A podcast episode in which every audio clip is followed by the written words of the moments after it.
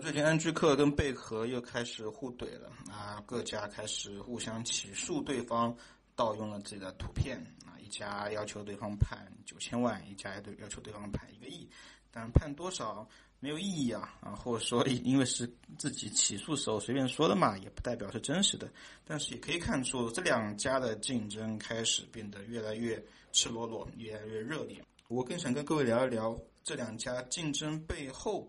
啊，意味着什么？啊，其实也非常简单啊。对于商品房市场里面，二手房市场一只是一个极大的市场，而且伴随着最近这两年的开发啊，已经不仅仅是简单的一线城市二手房。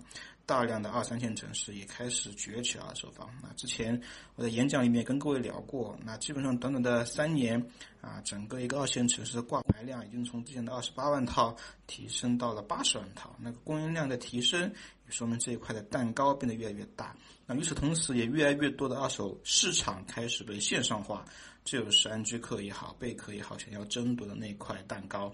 安居客、贝壳其实本质上意味着二手房市场线上化的两种模式，一种是类似于安居客纯流量导入的模式啊，只给流量。啊，分给中介啊，中介去完成交易，那他们只抽成或者说拿广告费就 OK 了。那贝壳呢是介入的比较深，那希望通过线上流量到线下的转换都能在整个贝壳体系里面内部循环完成啊。但是不管怎么样，用户在线上的值是相对稳定的，所以这也导致这二者之间的竞争变越越来越大。但是我们可以想想看，这件事情如果在一年之前，那可能也不会闹得那么大啊。之前安居客跟贝壳已经打过几仗，那基本上都属于呃嘴巴上的口嗨，那很少会有付诸行动里面啊。这样的事已经很少见了。那其实本质上也是因为贝壳最近这一年的发展确实有点猛啊。贝壳不仅已经彻底的摆脱了啊自己。链家这样一个品牌啊，那目前整个链家在贝壳的比重只已经降到百分之五十以下了，这是一个非常好的成绩。而且贝壳也找到了安居客的当年的合作伙伴，挖到自己的阵地里面啊，这对安居客的影响还是比较大的。他挖了二十一世纪，这一点的加入，其实本质上就说明贝壳啊，真正意义上成为一家平台公司啊，这。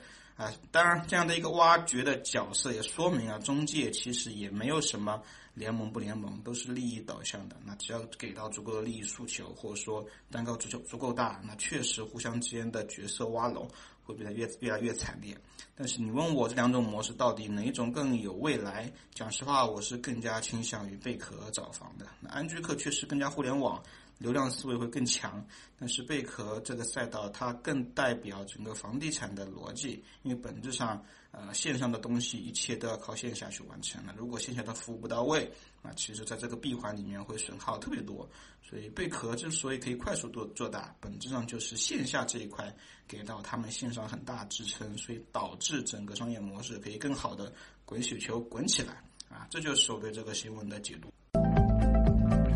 认认真真聊地产，实实在在谈买房。更多楼市资讯，微信搜索“真有好房”小程序，我在这里等你。